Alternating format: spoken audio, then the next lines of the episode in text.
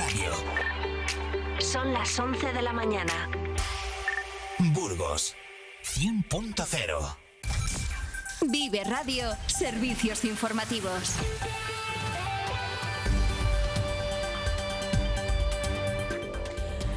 Son eh, las 11 en punto. Como cada mañana a esta hora repasamos en titulares los principales asuntos eh, de actualidad de esta jornada de miércoles, en día 10 eh, de enero.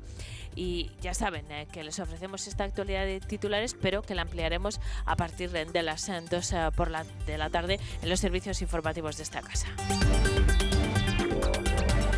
El concejal del Grupo Municipal en el Ayuntamiento de Burgos, eh, Carlos eh, Niño, ha respondido a las críticas eh, que afean que se haya eliminado la señal morada, símbolo contra la violencia de género que se encontraba junto a la castañera del Espolón. Ha recordado que se trataba de una campaña de concienciación con una duración prevista de cuatro meses y que comenzó el 25 de enero del año pasado, por lo que ha visto ampliada su vigencia en la ciudad. La portavoz de la institución eh, provincial Inmaculada Sierra ha reconocido que tienen previsto mejorar la visión eh, que los ciudadanos tienen del medio rural, las oportunidades laborales y servicios básicos para atraer nuevos pobladores. Para ello, prevén concentrar en pequeñas cabeceras de comarcas las necesidades más urgentes, no necesariamente en el mismo municipio, pero sí a pocos eh, kilómetros de cada localidad. La concejala de festejos en el Ayuntamiento de la capital, Carolina Álvarez, reconoce estar moderadamente satisfecha con la programación navideña. El balance de opiniones recogidas durante los 37 días de actividad es bueno, aunque intentarán eh, mejorar. La popular destaca que la iluminación, el eh, parque infantil de Navidad, el PIN, eh, la pista de hielo, la feria de Navidad con la bebida navideña o la cabalgata han tenido mucho éxito. De cara al próximo año, insisten que intentarán desarrollar más la imaginación el bolsillo.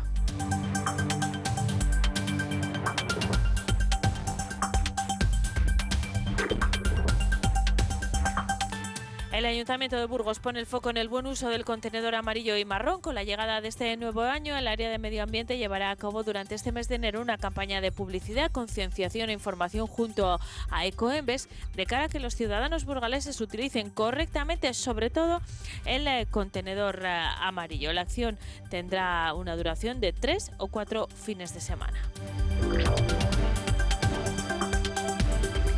El presidente del Partido Popular eh, en Burgos, Borja Suárez, ha considerado prioritario para el presente ejercicio 2024 desatascar el convenio sanitario entre la comarca burgalesa de las Merindades y el País Vasco, paralizado tras la formación del gobierno autonómico de coalición formado por Partido Popular y Vox.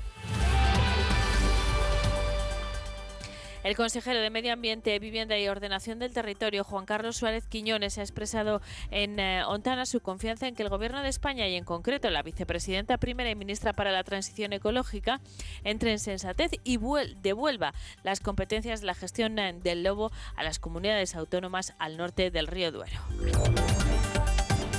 Junta prevé rehabilitar para lo que queda de la presente legislatura 294 viviendas más en la comunidad. En la provincia de Burgos eh, se van a ejecutar 32 actuaciones con una inversión de 2,8 millones de euros que se unirán a las 46 ya realizadas con una inversión de 2,2 millones de euros, sumando el programa en su totalidad 78 viviendas y 5 millones de euros.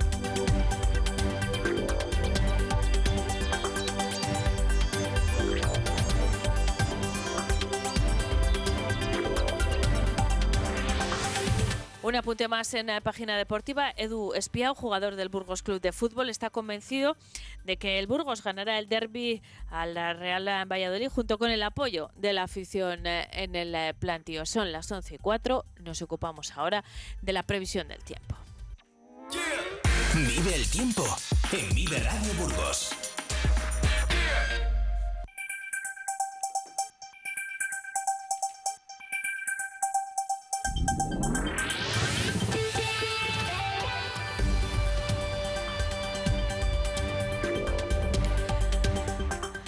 A esta hora 3 grados de temperatura en la capital y cielo nublado. Llegaremos como máximo a los 4 y la mínima prevista hoy en la capital será de 1 bajo cero. En eh, Aranda llegarán a los 2 eh, bajo cero y la máxima prevista para hoy será de 6 grados, eh, misma máxima que en Miranda, donde la mínima se quedará en 0 grados. En general, la jornada va a continuar con precipitaciones en débiles o moderadas y baja la cota de nieve en la jornada de hoy. Además, soplará viento del nordeste, viento flojo. De cara a mañana jueves, según la previsión de la Agencia Estatal de Meteorología, en el tercio norte de la provincia y en la sierra, cielos eh, nubosos o cubiertos con nevadas débiles. En el resto, cielos nubosos sin descartar nevadas que serán débiles, dispersas y ocasionales. La nubosidad irá disminuyendo por eh, la tarde-noche. Probabilidad de bancos de nieblas a primeras eh, horas, heladas generalizadas y temperaturas en descenso. Además, soplará viento del nordeste, será viento flojo en general. Los termómetros se van a mover mañana en Miranda entre los 6 eh, de máxima y los 0 eh, de mínima en la capital. La máxima prevista será de 3 grados, la mínima de 2 bajo cero y en eh, Aranda máxima de 4, mínima de menos 4 mañana jueves. seguimos en Vive Burgos, son las 11 y 6, abrimos nuestro Vive Tradición. Vive Burgos con Eneca Moreno. ¡Hey! Di que nos escuchas. Vive Radio.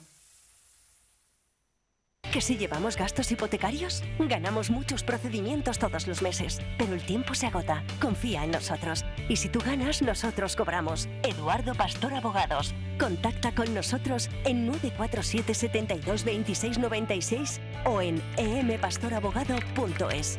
Recupera lo que es tuyo. Si quieres mejorar tu piel y tu calidad de vida de forma natural, contacta con Sonia García, asesora en belleza natural y vida saludable. Sonia García sacará lo mejor de ti y conseguirás tu mejor versión con productos frescos y 100% veganos. Llama al 947 074926 Sigue a arroba sonia-smile y recibirás un regalo de bienvenida. Descubre los beneficios de una vida más sana y feliz. ¡Hey! Di que nos escuchas. Vive Radio.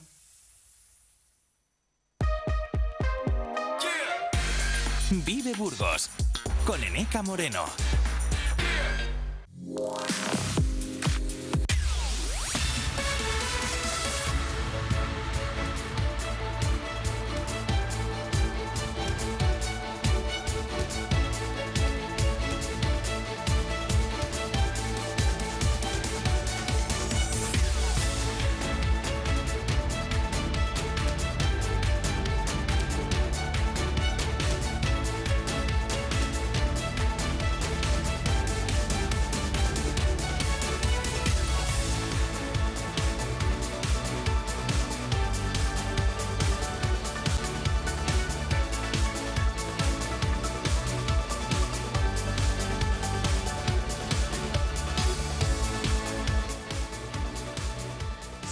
Las 11 y 8 minutos. Normalmente, los eh, miércoles a, esta hora abrimos eh, nuestro espacio Vive Tradición Digo normalmente y hoy también, ¿eh? hoy también lo vamos a hacer. Un espacio eh, que realizamos con la colaboración de mi compañera Noelia Ordóñez, que está aquí como todas las eh, semanas. ¿Qué tal, Noelia? Buenos días. Bien, buenos días. Pues ya con frío, primeros copitos de nieve, da gusto, más tradicional esto no hay. ¿eh? Eso es, más burgales que, que los días que estamos viviendo hoy.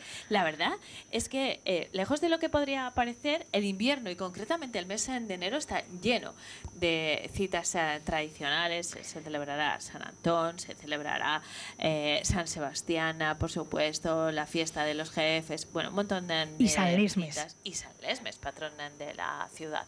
Pero eh, hoy queremos... Mm, al hilo de la tradición que representan los gigantones y por supuesto también los gigantíos, pero hoy nos vamos a referir solo a los eh, gigantones, hablar de la figura que se incorporará este año a, esa, a ese plantel de, gigantones, a la corte que disfrutamos cada San Pedro, que ha llegado, bueno, con cierta cierta polémica porque primero se propuso Sí. eh, que saliese Diego Porcelos como una nueva incorporación, pero como no tenemos constancia histórica mm, de, de que Tuviese mujer, ¿no? De que y fuese burgalesa. Eso es, y, y en cualquier caso es completamente anónima, pues se buscaba una pareja, porque los gigantones ya saben todos nuestros oyentes que salen en- de dos en dos, que por cierto, me decía Cristino eh, aquí que, que nos dónde estaba la polémica, si podía haber sido perfectamente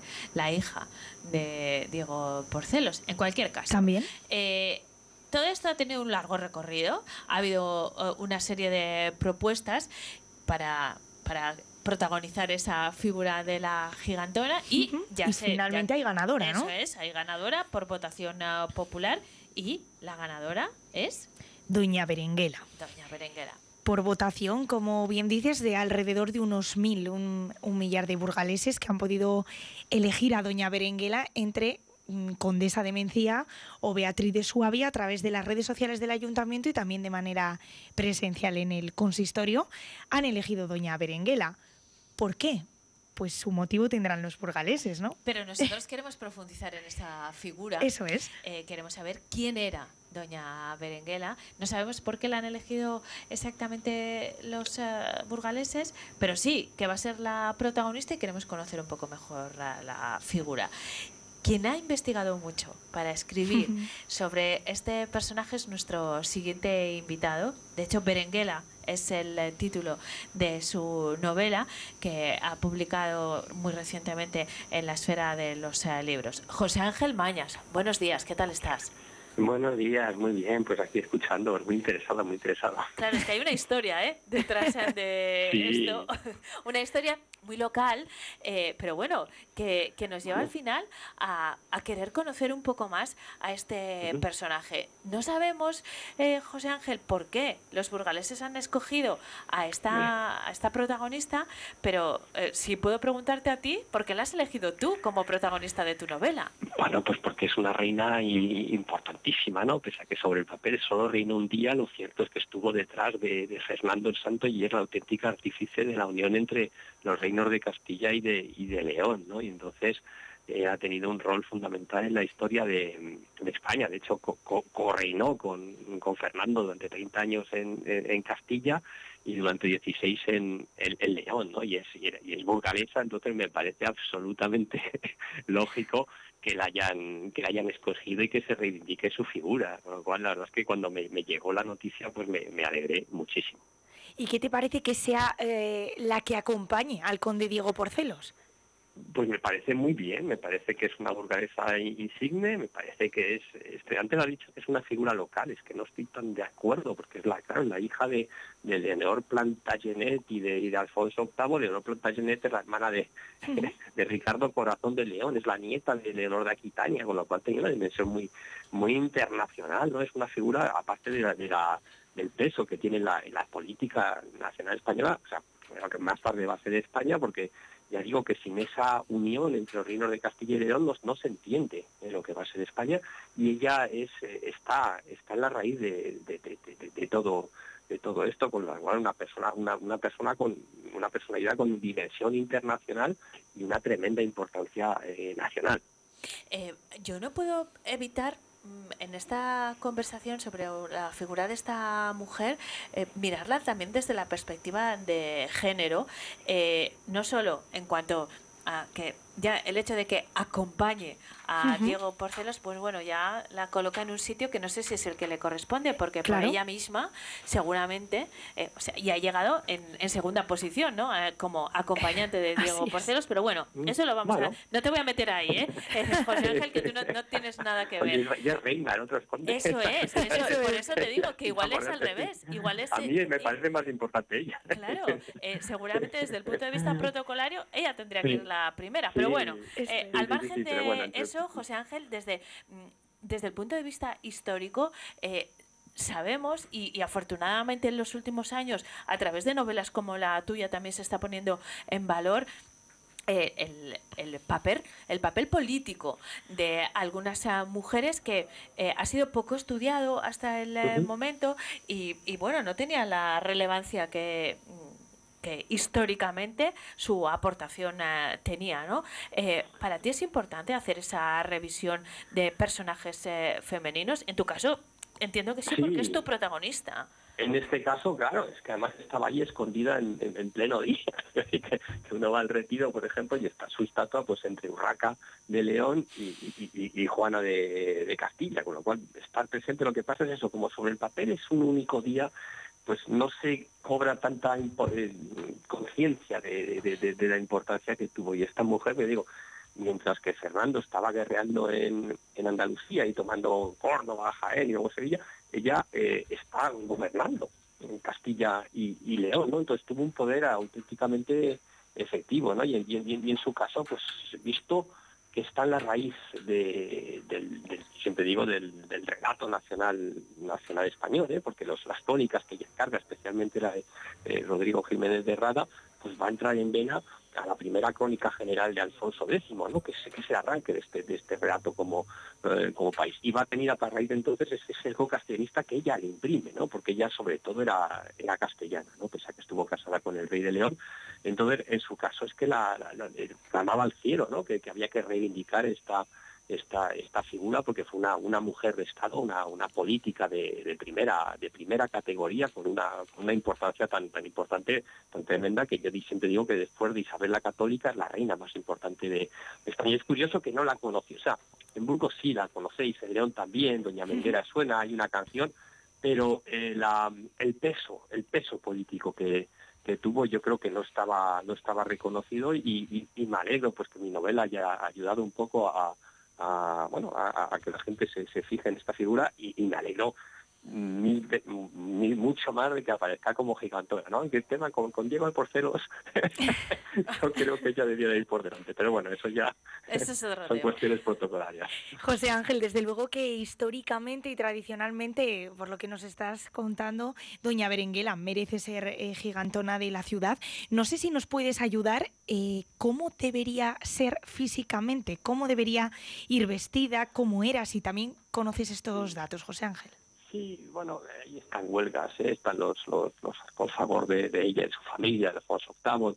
Eh, el, suyo es un sarcófago muy sencillo, que a mí siempre me, bueno, me, no tiene eh, las esculturas de los leones que tiene los, estos leones tumbados, estos eh, pardos incluso que, que tienen los Plantagenet, ¿no? En el caso de, su madre, el Leonor Plantagenet, y los castillos de, de sarcófago de Alfonso A mí eso siempre me ha dado a entender como que es una persona eh, sobria, ¿no? Que realmente no quería aparecer a fotos, sino, sino tener ese, ese poder ejecutivo. Y luego, claro, tiene el sobrenombre de la grande, que para mí es muy significativo, porque los sobrenombres suelen ser eh, buscan eh, la debilidad del personaje, se habla de Juana la Loca, eh, Urraca la Temeraria, Alfonso del Casto, pues, pues que era, era, gay, podemos decir, Sancho el Craso, entonces, y en su caso la podían haber llamado la Fímera, si realmente es una persona que no tuvo ninguna relevancia, que solo reinó un día pero pero la llaman la grande, ¿no? Entonces ese sobrenombre da a entender que, era una persona importante y,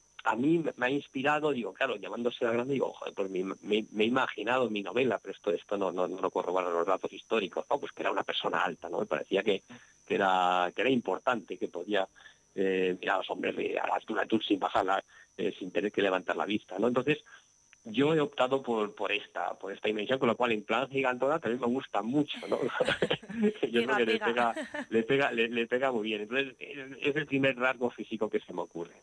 José Ángel, eh, en tu novela ella es la absoluta protagonista, eh, pero es una, es una novela con una profusa documentación, eh, sin duda, que no sé si ha sido sencilla o no, ahora nos lo cuentas, pero ¿cuál crees que es eh, la aportación eh, de tu novela, más allá que, que es mucho, de, convertirla, bueno, de alguna manera en una heroína literaria también, ¿no? Sí, bueno, yo sobre todo, en mi caso, más que novela histórica, hablo de novelización, porque yo cojo los, los hechos históricos y los recreo. Evidentemente me imagino, o sea, cuando Berenguera se, se, se reúne con eh, Teresa de Portugal, la otra ex mujer de Alfonso IX de León, que es su ex eh, marido, y se reúnen eh, en Valencia de, Don Juan. Claro, yo sé que se han reunido y sé cuál es el acuerdo al que llegan, pero no sé cuando entran en la habitación cómo, cómo se miran, cómo se sienten, qué, qué deriva tomó esa conversación. Entonces ahí de hecho imaginación, pero por lo demás me ciño en, mis novelas históricas a lo que a lo que sucedió, ¿no? Por eso creo que novelización sería el, término más adecuado, es decir, no mm, recreo lo que lo que se sabe, entonces me, me, me documento lo más lo más que puedo y, procuro divulgar ese, conocimiento procurando ser lo, más fiel posible a lo, a lo que se sabe que, que, sucedió. ¿no? Entonces, en mi caso, em, la novelización, mi, esfuerzo imaginativo es más recrear esas situaciones, pero no me invento eh, situaciones, ¿no? Muy, muy, muy raro, muy raro es en mis novelas que, que, invente algo, ¿no? Y además no, es, necesario inventarlo eh, porque, porque los hechos ya son bastante, mm, bastante dramáticos, cargados de acción. Eh, tú que tienes cierta experiencia ya eh, con las adaptaciones audiovisuales de tus trabajos literarios, ¿crees que yo aquí veo una serie, vamos, que Juego de Tronos se inventó en Castilla? Sí, hombre, hay muchas. La historia medieval está llena de, de, situaciones muy atractivas, de, juego de poder, de, intrigas, ¿no? La propia historia de Berenguera es increíble, como teniéndolo todo en contra, pues consiguió eh, sobreponerse y realmente le, robó la tostada a su, a, su ex marido, Alfonso IX de León, que normalmente pues, tendría que haber sido él, esa, la, figura que unificase los dos reinos de Castilla y León, pero se topa con Berenguela y es Berenguela quien va a conseguir que sea su, su hijo, ¿no? Fernando el Santo, eh, y, que a partir de entonces pues esa unión tenga, eh, insisto, este cerco castellanista que va a tener. Entonces, bueno, en ese tipo de intrigas, pues evidentemente hay, hay, hay todo tipo de, de, sucesos macabros, de, jugarretas, de, finuras diplomáticas, de, engaños, de, ardides, y en eso la verdad es que Berenguera era una maestra, ¿no? Yo siempre digo que es una, una superdotada de la política, hasta una diplomática de primera entidad. Bueno, pues la pueden conocer un poco mejor a través de este libro Berenguela, la reina que unió Castilla y León para siempre, que firma nuestro invitado José Ángel Mañas, eh, editado por la esfera de los eh, libros. Y luego ya veremos eh, el aspecto de Habrá que preguntarle a Cristino, ¿no? ¿Cómo te va quedando? una foto, ¿eh? José Ángel, de, o, te vienes a las fiestas de San Pedro para, para verla in situ, la figura de, de Doña Berenguela. Pues a lo mejor, ¿eh? la verdad es que me, me, me, me gustaría. si fuera, hacer, con bueno. me hace mucha ilusión, de verdad. Estar pues invitado estás, José Eso es, invitado estás. Muchísimas gracias eh, por la conversación y también por ayudarnos a eh, conocer un poco mejor a este personaje. Un saludo, José Ángel. Un saludo, hasta la próxima. Noelia, volvemos a encontrarnos el próximo miércoles, que será 17 de enero, no digo más. No decimos nada. Día de San Antón. Los oyentes que descubran, ¿no? Eso es. esperamos el eh, miércoles. Muchas gracias. Gracias. Nos quedamos con ese titular, ¿no? Doña Berenguela, nueva gigantona. Estaremos atentos. Y por delante de Diego Porcel. Eso. Seguimos.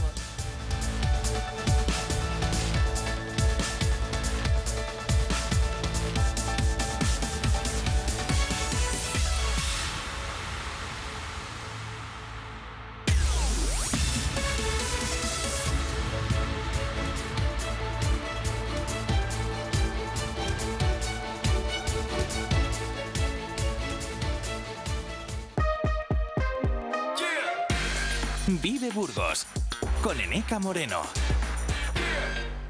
¡Hey! Di que nos escuchas. Vive Radio.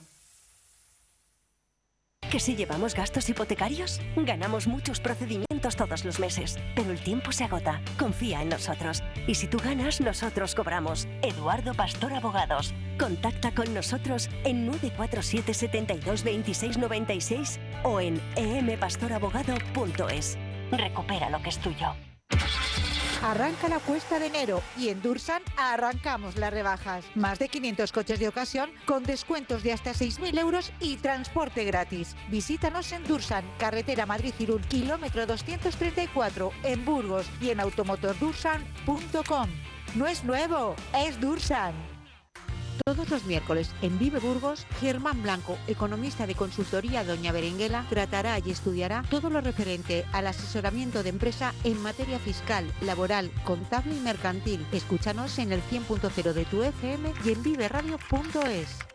En Plaza Inmobiliaria nos hemos especializado en ti. Si necesitas comprar, alquilar, vender, traspasar o cualquier otra operación, en Plaza Inmobiliaria hablamos tu idioma. Somos incansables, serviciales y únicos. Tenemos la misma prisa que tú, te damos importancia y estamos a lo tuyo. Plaza Inmobiliaria, quedamos en tu casa. Ven a vernos a calle Santiago 33 o San Lesmes 2.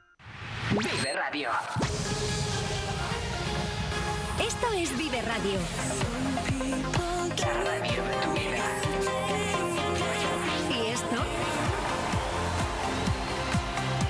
¿Y esto? Tu mejor música. Esto también es Vive Radio. Vive Radio. Siempre con un poco más de vida.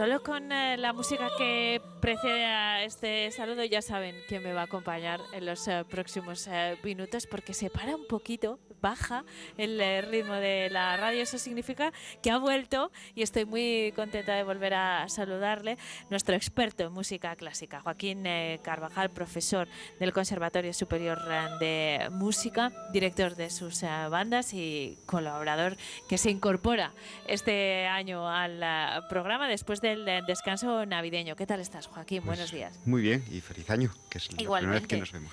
Te hemos echado de menos, pero yo creo que este paro nos ha venido bien para coger con más ganas eh, esta sección que, como digo, supone un remanso ¿eh? en la programación. Joaquín, eh, ¿todo bien? ¿Has empezado sí. bien el año? ¿Has Hemos despedido bien? todo bien, todo, perfecto. Vamos a, eh, en esta primera cita de 2024, Joaquín me propone repasar los otros 24. Sí. ¿A quiénes te Sí. refieres? Sí, pues eh, se, se me ocurrió ver qué pasaba cada año 24 del que tenemos más o menos constancia clara y entonces pues empezar remontándonos a 1624, hace 400 años, que se dice pronto, y hacer un una especie de viaje porque, porque pasó en cada 24 en, en la música. De hecho, ya hemos empezado, que no Mm. se lo hayamos contado a nuestros eh, oyentes, porque esto que acaba de sonar eh, corresponde a ese 1624, que es nuestra primera parada. Ujú. ¿Qué ocurría en ese 1624? Bueno, eh, en ese momento estaba Monteverdi componiendo su octavo libro de madrigales y, y bueno, lo que, lo que vamos a escuchar es uno de los madrigales de ese libro, El lamento de la, de la ninfa, eh, que es una composición que es un, un bajo ostinato, un, eh, algo que se repite constantemente, sobre el que una voz eh, canta y eh, quejándose de, de que su amado le ha dejado. Y la verdad es que es. Y mientras eh, ella se queja de eso, pues hay otras dos voces que van haciendo comentarios de fijaros qué desgracia y, y todo esto. Pues vamos a escucharla ahora que ya conocemos la historia de este lamento.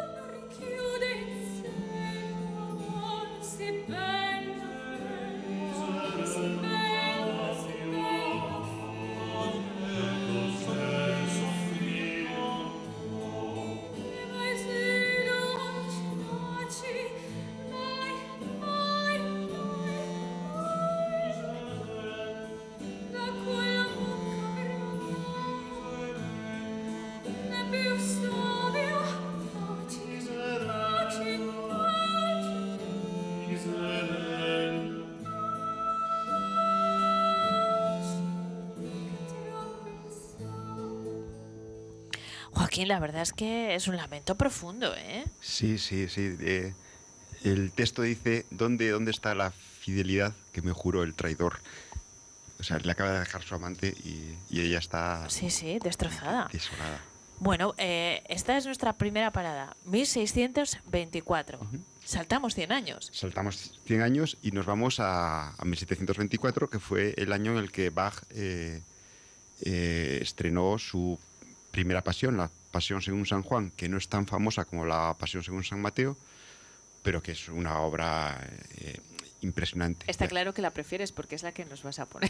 Eh, bueno, no, no la, la pongo porque es la que Porque coincide, es la fecha. la que coincide, Vale, la que coincide en este año. Pero de todas formas, también me gusta que, que escuchar el comienzo de esta pasión y escuchar este porque no es tan famoso. eh, y, y realmente no es tan famoso, pues eh, a mí me parece eh, este comienzo igual de impresionante. Después el resto de la pasión sí que es un poquito más, más irregular, pero este comienzo es, es impresionante y es una especie de, pórtico de entrada para contar la pasión. En las pasiones eh, siempre hay coros en los que se transmite el sentimiento del pueblo y después otros, otra serie de números de recitativos y arias donde se cuenta la pasión de, de Cristo. Pero el coro inicial es, es impresionante y creo que merece mucho la pena. Y eso es lo que vamos a eso es lo que escuchar, vamos a esa escuchar. parte Eh, inicial. Pues adelante.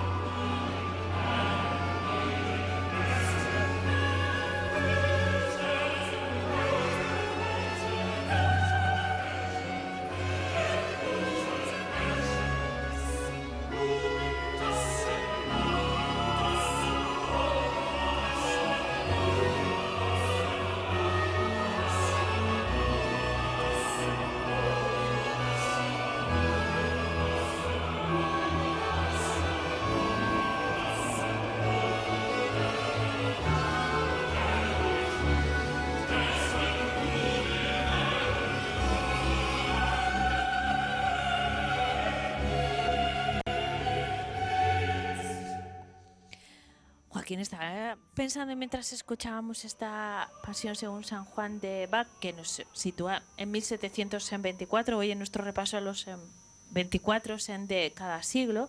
Claro, estamos en, en un momento, como ya nos has explicado, como hemos ido aprendiendo, en el momento álgido, en lo que mm, eh, denominamos música clásica exactamente, ¿no? Pleno siglo XVIII y claro, respecto a, a lo que hemos escuchado anteriormente, la complejidad, eh, eh, bueno, ha adquirido ya una, una dimensión muy grande, ¿no? En este, en este salto de 100 años. Sí, sí, sí, claro. Es, Esa es la cuestión. es la- esa es la cuestión. En realidad, todavía es periodo barroco, Bach, eh, 1724, todavía no es el clasicismo eh, puro, pero, pero ya se ve que hay una orquesta formada, eh, las dimensiones de todo son otras, la complejidad de la música, la extensión de la música es, es otra. Y eh, en bueno, toda la historia de la música se podría de- de alguna forma enfocar como si la música es sierva del texto o no. Y según va evolucionando la música, cada vez la música eh, eh, cobra más protagonismo respecto a la palabra. En, el, en, el- en el- lo primero que hemos visto, realmente todavía lo más importante era el texto que estaba intentando transmitir Monteverdi. Aquí ya da esa sensación de que la música en sí va ganando más importancia y lo que diga el texto, aunque por supuesto eh, la música transmite lo que dice el texto, empieza como a perder eh, un poquito de, de vigencia, de, de- de valor, ¿no? Y si añadimos 100 años a Y si este añadimos 100 argumentos, años, ¿qué es lo que vamos a hacer? Claro, ¿Qué pasa? pues, pues ya llegamos al, mundo, al, al- al punto en que la música en sí eh, es música pura. O sea, quiero decir, es, eh, la música no necesita en absoluto de un texto ni transmitir una idea eh, con palabras, sino que transmite ideas de, de otra forma. Así que llegamos a 1824 ¿Mm? y ¿qué vamos a escuchar? Bueno, vamos a escuchar eh, la sonata Arpeggione de, de Schubert, el comienzo del primer movimiento. Eh, en realidad, el gran acontecimiento de 1824 fue eh, el estreno de la novena de Beethoven. O sea, que fue un acontecimiento en, a- en aquel momento impresionante. Beethoven se había retirado, llevaba 10 años sin aparecer y aparecía en ese concierto para presentar su última sinfonía, que después se convirtió en una de las más grandes obras de la historia de la música. Pero me apetecía escuchar algo bastante más modesto, más eh, tranquilo y un poco fuera de la novena de Beethoven, ¿no? Y bueno, Schubert escribió esta sonata para arpeggione, que era un instrumento que se inventó en ese momento, una especie de mezcla entre guitarra y violonchelo, que nunca se llegó a usar mucho. Y, y entonces esa sonata se toca. Hay gente que ha recuperado el arpeggione como instrumento solo para tocar esta sonata prácticamente, pero vamos a oír la versión, una versión que es mítica de Rostropovich tocándola con, un violonchelo. Qué maravilla. Bueno, pues adelante. ¿eh? 1824, Schubert.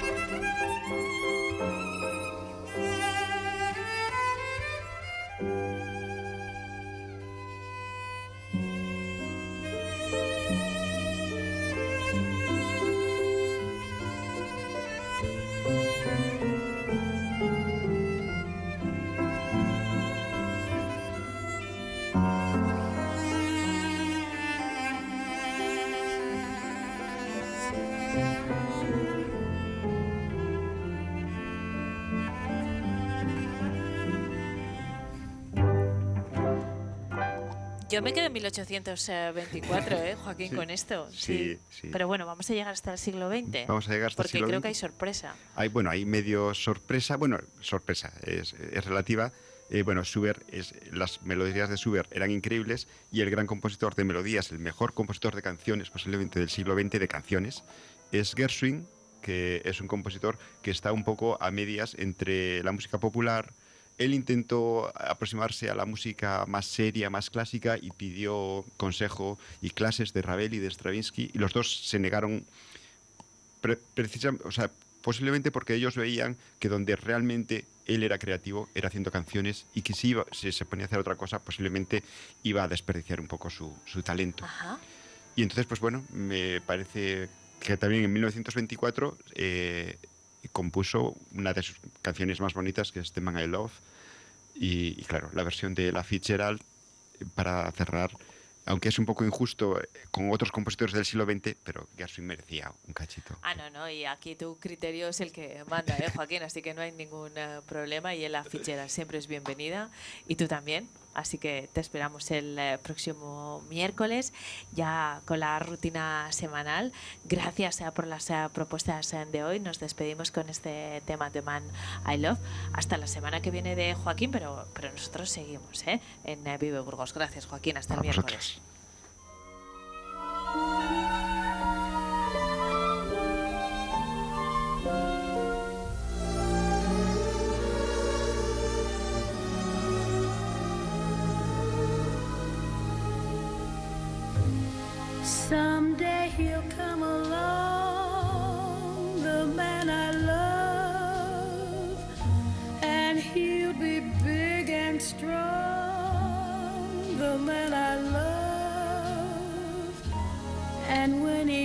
Comes my way, I'll do my best to make him stay.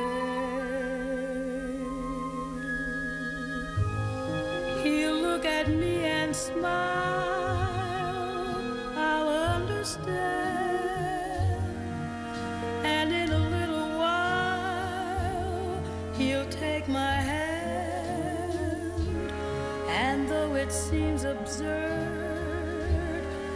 Know we both won't say a word. Maybe I shall meet him Sunday, maybe Monday, maybe not. Still, I'm sure to meet him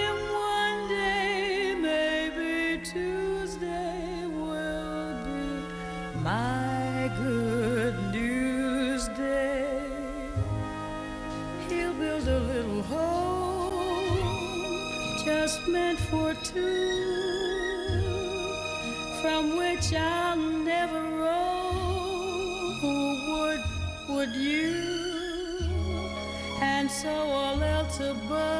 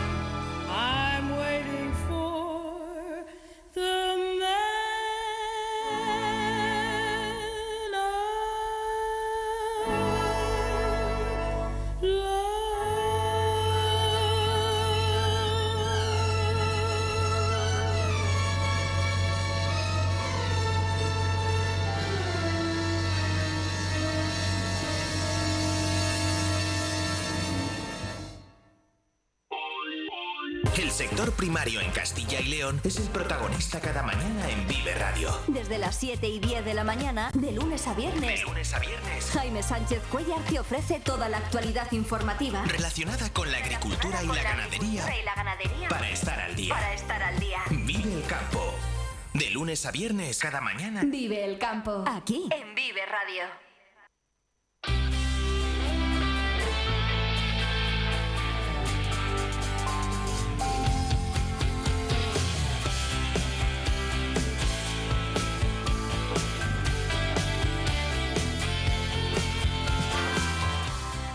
Hasta hace un momento con eh, Joaquín Carvajal repasábamos los otros 24 de la historia de la música, 1624, 1724, bueno, hasta llegar al siglo XX, pues vamos a seguir repasando acontecimientos relacionados con las eh, fechas, pero nos vamos a ceñir de momento a 2023. Estamos en los primeros eh, días del año nuevo y es un buen momento, sin duda, para hacer balance del año que acabamos de, de despedir, para enfrentar este eh, de otra manera y ver cuáles son los retos que nos eh, esperan.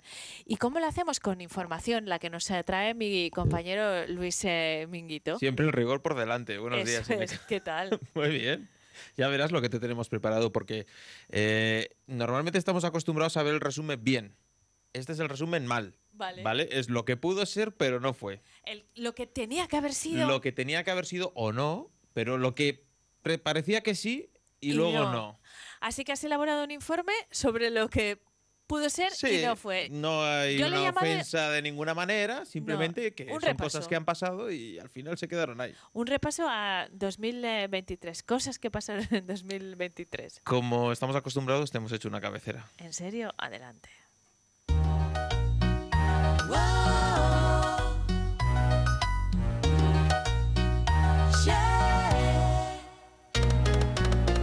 Este es el resumen del 23. Aunque nada de esto prosperó bien. Y te cansaste, pero ya es tarde. Y te enfadaste, pero ya es tarde. Lo que pasó, pasó. Y no surgió. Lo que pasó, pasó. Y no arrancó. Lo que pasó, pasó. Y te enfado. Lo que pasó, pasó. Ya y se quedó. No me digan que no tenemos la mejor redacción del mundo. Que lo mismo canta, que compone, que repasa el año. Yo no te voy a decir quién es la cantante, Ni falta que- pero la carita que me pone cuando le llevo las letras es para asustarse, ¿eh? Pero yo creo que se lo pasa muy bien. Hombre, digo yo, porque y siempre dice que sí. oyentes mejor, que es de lo que se trata. Eso. Eso es. Pues si quieres vamos Lo a ir que pasó. Lo que pasó, pasó. ¿Y qué pasó? ¿Y qué pasó? Que tenemos tres acontecimientos que para nosotros son el top 3 del año. Vale. ¿Vale? Vamos a ir de uno en uno.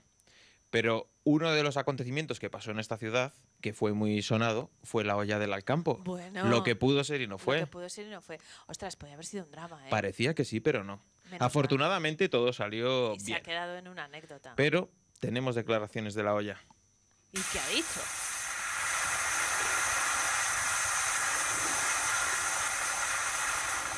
Al principio tuve miedo. Mucha gente a mi alrededor. Yo no sabía lo que estaba pasando.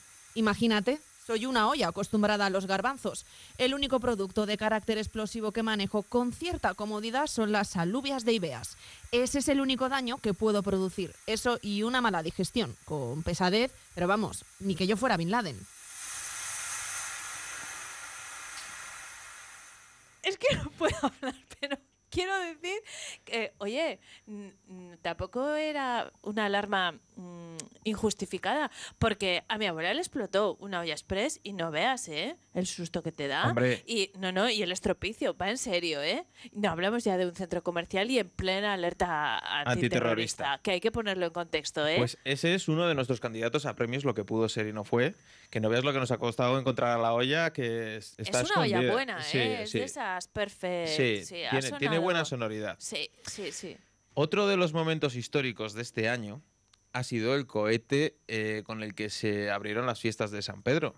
Bueno, que, que fue un, Un susto- un sustito- para algunos compañeros de esta casa de la 8 Burgos, más que un susto, ¿eh? Es lo que pudo ser y no fue. Obviamente con el cohete no hemos podido hablar porque ya explotó, Sí. pero tenemos eh, declaraciones de, de amigos y familiares. A ver.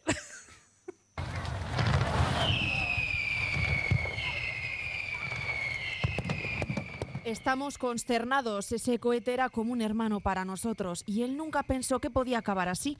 Desde luego no era su intención. Pero en esta profesión estas cosas a veces pasan y asumimos el error como parte de nuestro trabajo. Seguimos adelante con su recuerdo muy presente.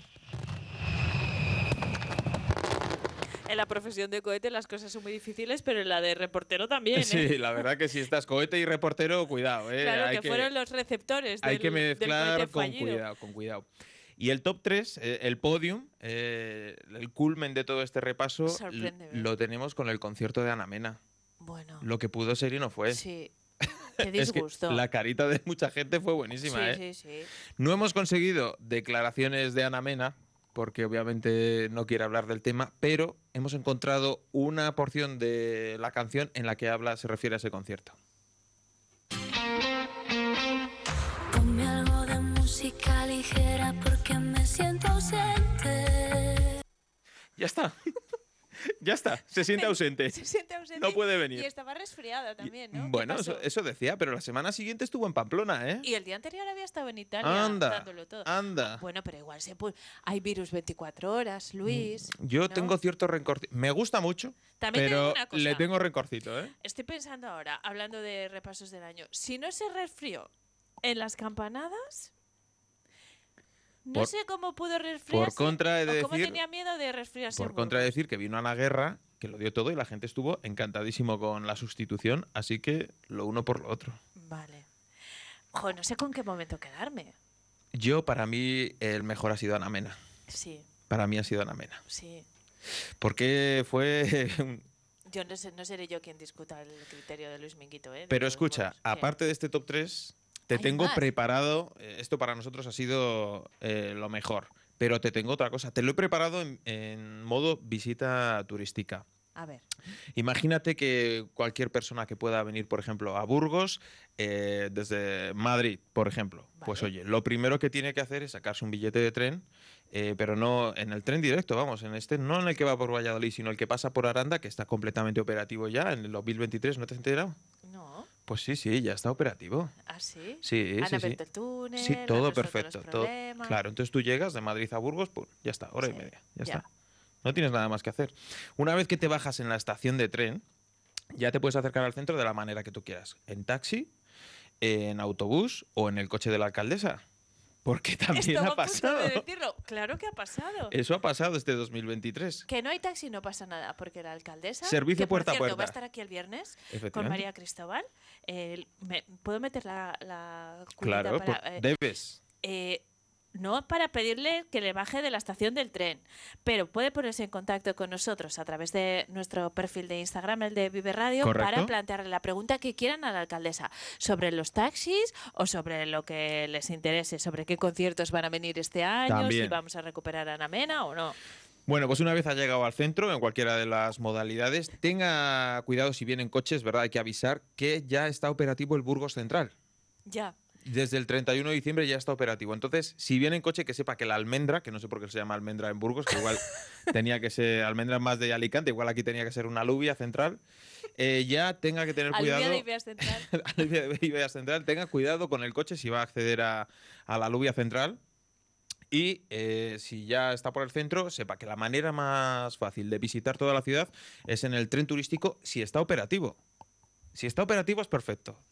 Ahora, Mira, Luis, si, si has venido en tren directo, está operativo el tren turístico, también te lo digo. Eso- Si has venido en el tren directo Madrid-Aranda-Burgos, el de no te preocupes por el turístico. Eso si has venido a hacer turismo. Si, por ejemplo, por contra, te quieres matricular en la universidad, tenemos operativa ya también la Facultad de Medicina, que nos ha quedado guapísima. Sí, Está preciosa. Ventanas nuevas y ya está. Bueno, operativa 100%. muy ¿eh? bien. Aún parecía que sí, pero no, ¿eh? Joder, no, él parecía que sí, pero no, está dando un repasito serio. Y si por contra, si por contra no vienes a estudiar, vienes a trabajar, Burgos es una ciudad totalmente industrial, eso es innegable. Eso sí. Vale, pues eh, ahora mismo eh, una fábrica de llantas se ha instalado en el polígono y también puedes dejar el currículum China. si quieres. Eh, sí, sí, de llantas y aluminio, sí. Al final parecía que sí, pero qué no. bien, qué bien. Bueno, eso por un lado, pero si lo que vienes Pero a te saber... parecerá poco. Pero es que han Tren pasado en muchas cosas. directo, taxis, eh, El Burgos Central, el tren turístico, la Facultad de Medicina. La fábrica de llantas... Todo esto son proyectos que tenían que haber llegado en 2023 y no han llegado. Y no han Permíteme llegado. que traduzca. Pero es que hay más. Si lo que vienes es a consumir deporte, oye, no nos podemos olvidar del ascenso, uy, no, del San Pablo, Uy, del parecía que sí del Burgos, pero no, uy, y el balonmano que parecía que sí, pero tampoco. uy. Vaya, vaya 2023 se nos ha quedado deportivamente, ¿eh? ¿Sabes lo bueno de esto? Dime. Que 2024 solo puede mejorar. Solo puede mejorar. A ver, que no ha estado mal el 23, pero es verdad que han pasado cositas. Hombre, ya veo. Y Colofón, Colofón, que lo podíamos haber metido en el, en el top 3, pero lo hemos dejado fuera, es el pelotazo del concierto de Manuel Carrasco, éxito absoluto. que ya no se acuerda la gente, pero fue un poquito de aquella manera. Bueno, de aquella manera, ¿no? Que hubo que devolverle una pasta, ¿no? Claro. Porque en las cláusulas del eh, contrato... Si no se llenaba cierta capacidad, ¿no? Había que Eso indemnizar al artista. No recuerdo muy bien la cifra, no sé si estaría en torno a los 70.000. Me acuerdo que que, es- yo estaba pensando en esa, no, no tengo el dato. que fue una pasta y, y nos impactó. Pues ese fue otro, parecía que sí, pero no. Bueno, pues sabes que también nos lo vamos a tomar como un aprendizaje para que no vuelva a pasar en 2024. Vamos a ser positivos. Vamos a ser positivos. Cerramos el informe Minguito. Eh, cerradísimo. Completísimo. Co- Felicidades. ¿eh? gracias. Me ha Agradecido. encantado. Vuelve cuando quieras. ¿Qué sería de mí sin mis bueno, compañeros? Cuando quieras, no, la semana que viene. Adelante. Vale. Muchísimas eh, gracias a Luis. Eh, podemos volver a escuchar la sintonía porque mm, así nos despedimos con la sintonía de esta sección que enseguida se va a quedar eh, obsoleta, Obsoleta. Y, y la tengo que amortizar porque me ha encantado. Con esto ponemos punto y final. Ahora llegan las noticias, las de verdad, y, y más información local y provincial a las 2 de la tarde. Nosotros mañana en Vive desde las 8 con María Cristóbal, Carlos Cuesta y yo misma desde las 10. Disfruten del día.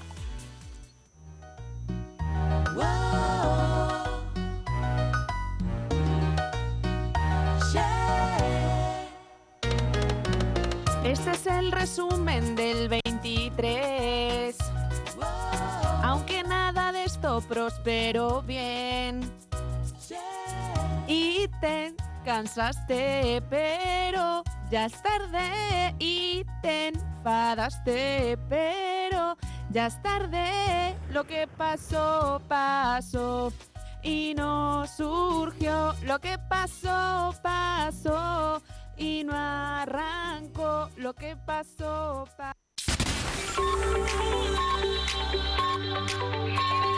Vive Radio. Son las 12 de la mañana.